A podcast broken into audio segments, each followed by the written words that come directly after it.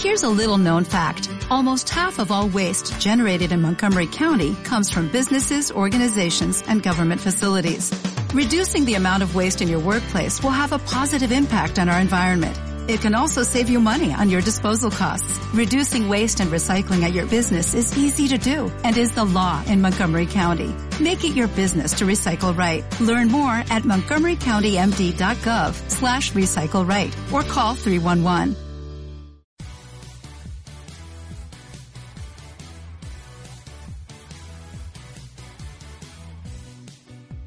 Vivimos una era fantástica, llena de pelis molonas y series entretenidas. Pero eso no era todo. Grandes programas y dibujitos, música, libros y videojuegos. Los viejos frikis nunca mueren. Un podcast sin igual lleno de nostalgia y fricadas sin parar.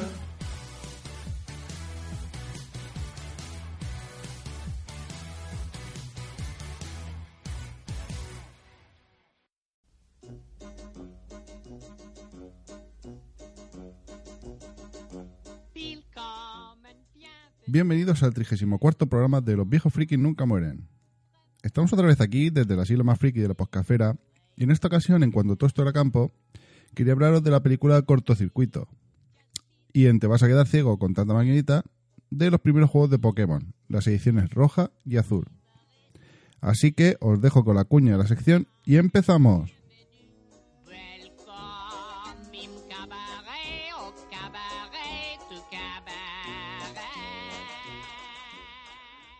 Cuando todo esto era campo,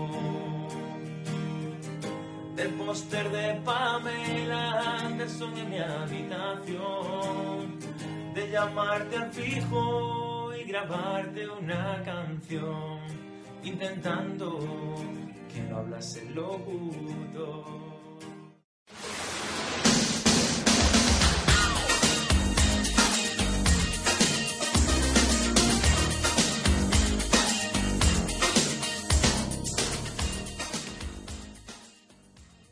Cortocircuito.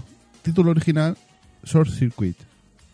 Es una comedia de ciencia ficción de 1986, distribuida por Tristar Pictures, dirigida por John Badham, eh, que venía de dirigir eh, Juegos de Guerra y Fiebre del Sábado Noche, y fue protagonizada por Steve Guttenberg, que lo vimos como Mahoney en Loca Academia Policía, y Ali Sedi, que la vimos también en Juegos de Guerra y también en el Club de los Cinco. Pero a pesar de ello, el verdadero protagonista de esta película es número 5. El argumento de la película sería el siguiente. En una fábrica de robots se construye eh, con fines pacíficos una serie de robots, pero los responsables deciden que también pueden servir para la guerra. Durante la presentación cae un rayo que afecta al robot número 5 y debido a esto eh, cobra conciencia y decide que no quiere ser una máquina militar y se escapa de las instalaciones del laboratorio.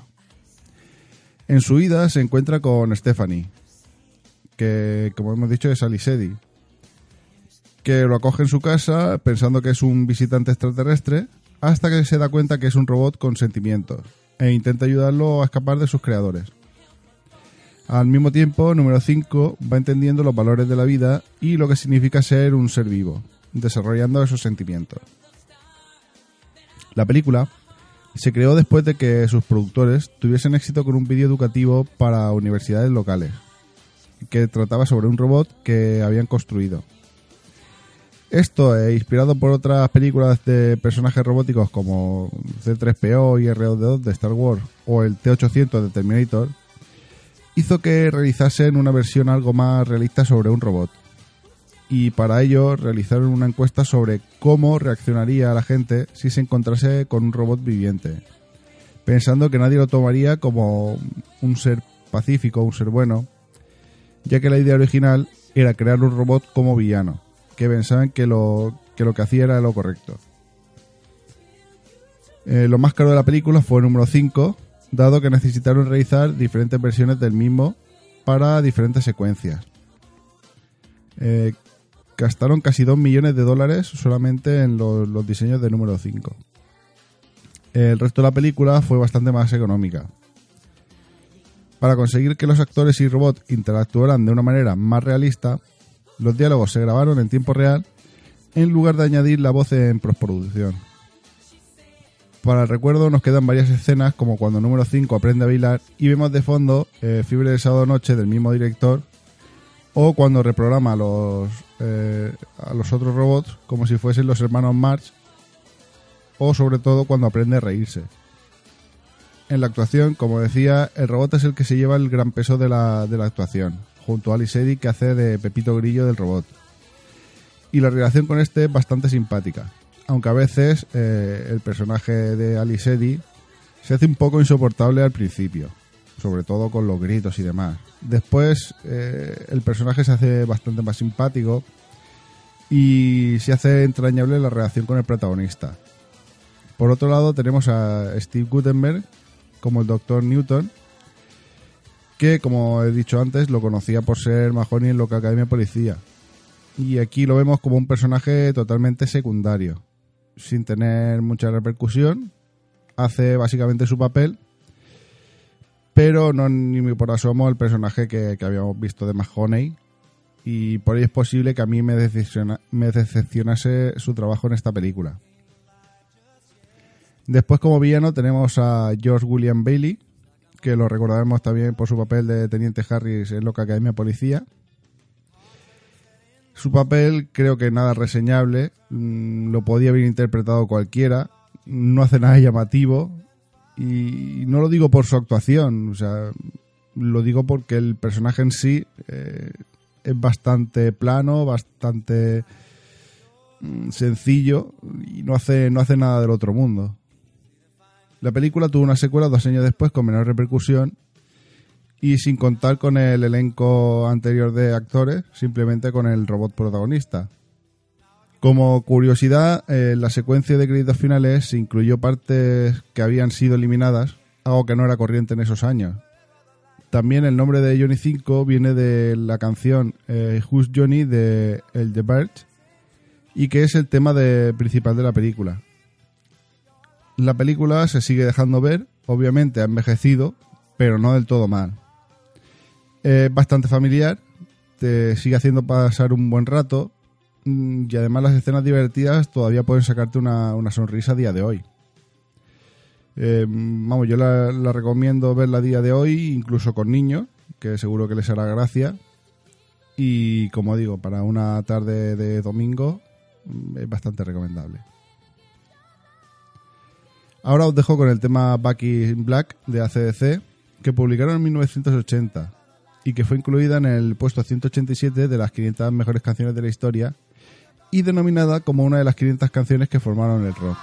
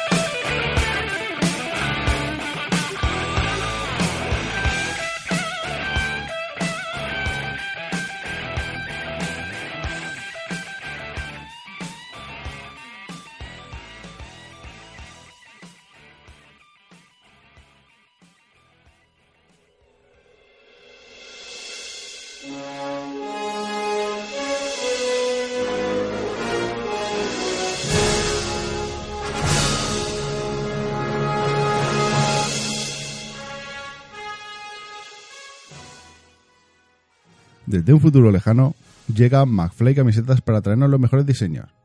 Si tú también quieres tener las mejores camisetas, con diseños muy divertidos y originales, como el recién lanzado Peach en referencia a la serie Ricky Morty, que está genial, entre en su página www.macflycamisetas.com. También los podrás encontrar en Facebook, Instagram y Pinterest para ver qué nuevos diseños nos traerán. Camisetas McFly, las camisetas del futuro en el presente.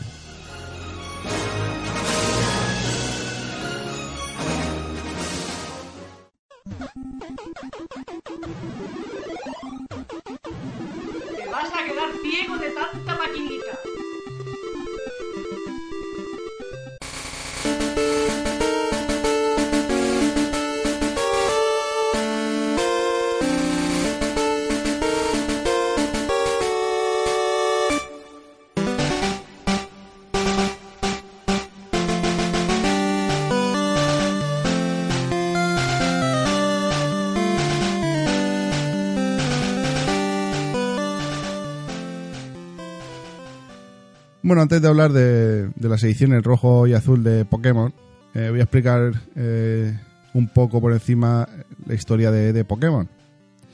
Eh, es una franquicia de videojuegos desarrollada por Game Freak y distribuida por Nintendo, que comenzó como un RPG, pero debido a su popularidad se expandió por otros medios, como series de televisión, ropa, muñecos, juegos de cartas, eh, etcétera. Es la segunda saga de videojuegos más vendida de Nintendo. La idea original vino influenciada por las sagas Final Fantasy y Dragon Quest, y ver las posibilidades de transferir información de una Game Boy a otra a través del cable Link, sumado a la ficción que tenía Satoshi Tajiri, director y diseñador de juegos de coleccionar insectos cuando era niño. El proyecto duró 5 años eh, y durante ese tiempo recibieron consejos de Shigeru Miyamoto para mejorar el juego que empezó llamándose Capsule Monster. La Game Boy durante los años que se estaba desarrollando el juego entró en declive dado que Nintendo no tenía ideas para la consola portátil. Y el 27 de febrero de 1996 se lanzaron al mercado los dos primeros juegos bajo el nombre de Pocket Monster, Red and Green, que no tuvo éxito, pero al pasar un año se habían vendido más del millón de copias. La, posibilidad de intercambiarlos hizo que, consiguiera popularidad las ventas. Al ver estas cifras, Nintendo decidió entrar en Occidente y abrevió el nombre a Pokémon. Pero aparecerían con los colores rojo y azul, que se convirtieron en un éxito, vendiendo la primera semana en Estados Unidos más de 200.000 copias. ¿Pero de qué trata el juego? Bueno, el jugador eh, controla al protagonista una desde una perspectiva aérea. Y la misión de los juegos es capturar y entrenar a las criaturas que dan nombre al juego que empezó siendo un total de 151 y a día de hoy llevan más de llevan unas 807. Durante la aventura eh, recibes un dispositivo llamado Pokédex con el objetivo de identificar a las criaturas que vas capturando. El objetivo de estos entrenadores es conseguir medallas de cada gimnasio, que hay un total de 8, para enfrentarse al alto mando de la Liga Pokémon y convertirse en el campeón de canto.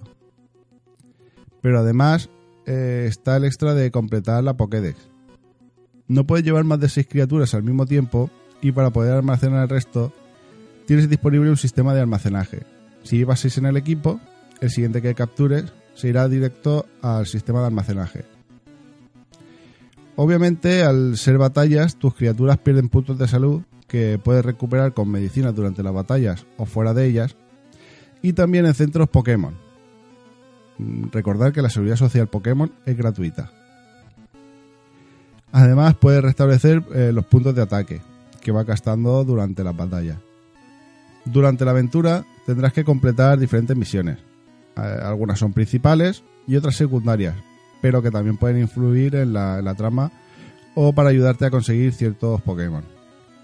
En la primera generación tenías que recorrer la región de Kanto e iniciar visitando al profesor Oak, quien te daba a elegir entre Bulbasur de tipo planta, Charmander de tipo fuego o Squirtle de tipo agua. Cuando elijas uno, los otros dos no podrás conseguirlos salvo intercambio.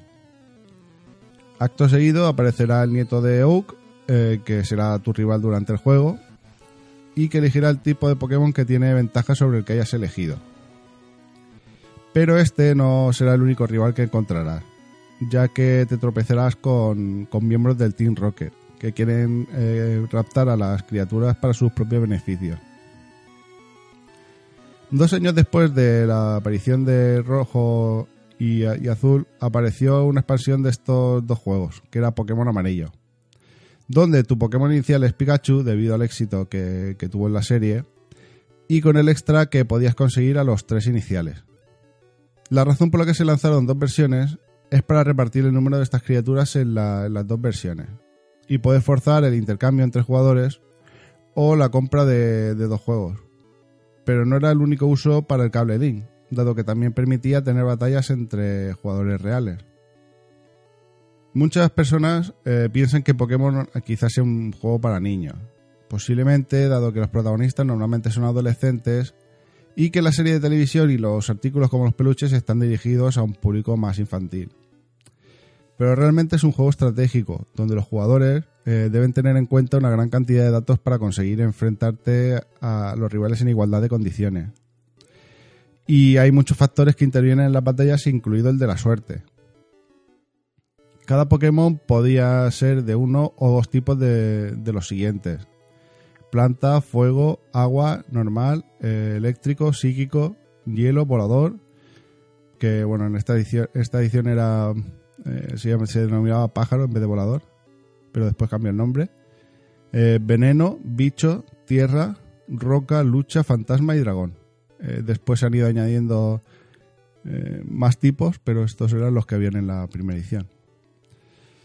Cada tipo es efectivo contra otros y también es débil contra, contra otros. Por ejemplo, el agua eh, es poderoso frente al fuego roca o la planta es frente a agua o tierra. Además, cada Pokémon puede llevar hasta cuatro movimientos, con lo que debes elegir con cuidado qué ataques llevar, y serán efectivos en tu equipo de 6 Pokémon que puedes llevar como máximo. Además, estos cuatro ataques tienen un número limitado de ataques, que una vez los gastes eh, lo puedes recuperar en el centro Pokémon o a través de pociones. Y si te quedas sin ningún ataque, eh, tiene un, ataque extra que no, es muy, no es muy fuerte. Además, tienen estadísticas que son entrenables, mm, puntos de salud, ataque, defensa, ataque especial, defensa especial y velocidad. Pero para evitar que dos criaturas no puedan ser idénticos, hay otro factor interno y no modificable que son los genes que da un número variable entre el 0 y el 31 en todas sus características. Con todo lo anteriormente explicado, es con lo que debes formar tu estrategia eligiendo qué equipo es el que quieres formar, más equilibrado entre ellos, con qué ataques y qué habilidades fortalecer de cada uno de ellos y saber cuándo lo tienes que sacar en cada momento. O que hay ataques que mejoran las estadísticas del Pokémon, que hacen que los más lentos ataquen primero, que evita ataques o que hacen cambios de estado. Además, eh, saber a quién te vas a enfrentar sirve de ayuda para saber qué movimientos puede tener y qué tipos tiene. Pero si es totalmente misterioso, ya sabes que tienes que crearte una estrategia firme para lo que te pueda venir. Eh, vamos, creo que debido a la complejidad que tiene el tener que pensar en todo esto para poder tener un equipo en condiciones y poder crear tus estrategias en condiciones es por lo que creo que no es un juego para del todo para niños. Tampoco creo que sea un juego para adultos. Eh, yo creo que es un juego para, para cualquier edad siempre que, te gusten los juegos de estrategia. También es cierto que la aventura que, que tiene cada juego eh, no es nada complicada. En ese caso sí que creo que es un juego bastante dirigido a un público infantil o juvenil, al igual que la serie de animación. También decir eh, que bajo mi punto de vista la serie de animación está bien, pero la serie de animación de, de es mucho mejor que la de Pokémon. También hay que mencionar que el juego ha creado una comunidad enorme y a día de hoy, eh, 22 años después, sigue en expansión, eh, uniendo a millones de jugadores de todo el mundo e incluso eh, hay torneos oficiales. El juego recibió muchas reseñas positivas, en especial el concepto del intercambio, eh, que fue algo innovador. Y estos primeros juegos obtuvieron una puntuación de 89% en Game Rankings. Y en 2009 se incluyeron dentro del libro Guinness como mejor juego de rol vendido para Game Boy y mejor juego vendido del género RPG de todos los tiempos.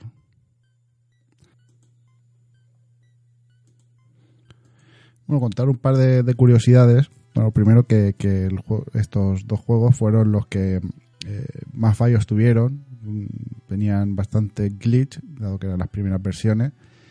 Eh, habiendo un Pokémon extra que, que hacía que te borrara el juego, que era mi signo, que vamos, lo podías conseguir a través de pues eh, haciendo una serie de, de cosas que, que todo eran glitch.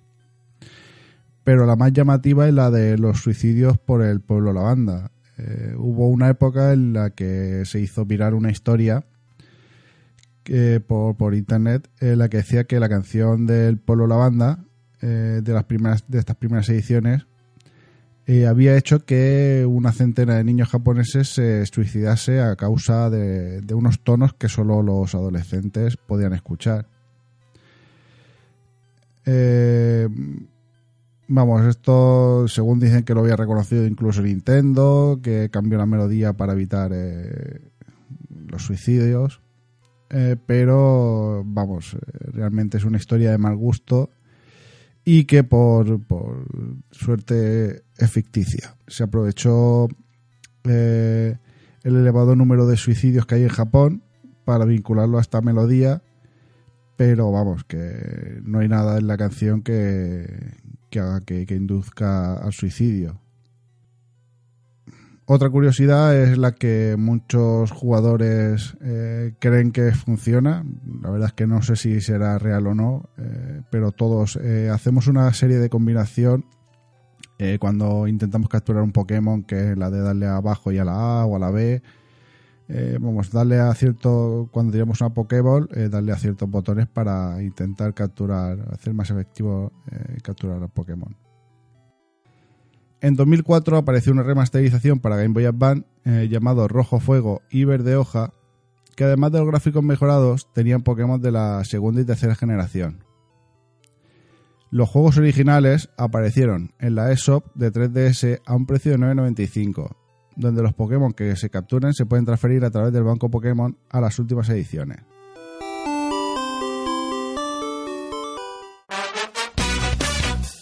Y ahora pasamos a las recomendaciones. Quería recomendaros eh, Territorio Cover. El cura Legaña es uno de los creadores del grandísimo chiringuito podcastero. Nos trae semanalmente este podcast musical donde selecciona un grupo o cantante y trae diferentes versiones de sus canciones. Pero mejor que lo explique el mismo cura con su promo.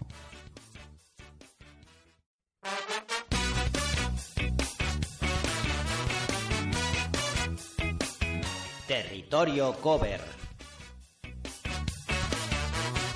Un programa en el que renegamos de la versión original. Cada semana, un artista o grupo diferente pasará por nuestro filtro. Descubre esas canciones que ya conoces de una manera diferente. Territorio Cover. Pasión por las versiones.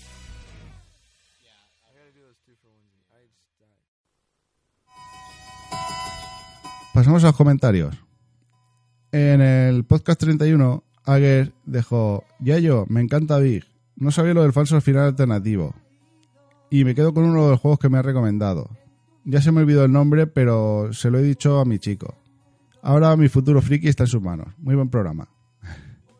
Bueno, espero que, que tu chico te, deje jugar y te, y te vuelva una friki más de- del mundo de los videojuegos con, con el juego. Supongo que será el Has sido tú, que es el que está ahora mismo gratuito eh, con el PlayStation Plus. Y la verdad es que es muy, muy, muy entretenido y, y vamos, recomendable totalmente. Como dije en el programa 31. Muchas gracias por el comentario, Aguer. En el podcast 33, eh, John León nos decía, las mejores pelis de San Valentín son de lejos las de terror. Acá, en USA, siempre estrenan las mejores por esa fecha.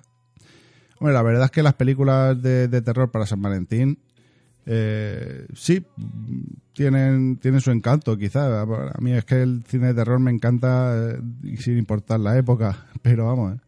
Pero vamos, creo que sí, que, que, razón. Las mejores películas de San Valentín pueden ser de las de terror. Muchas gracias por el comentario.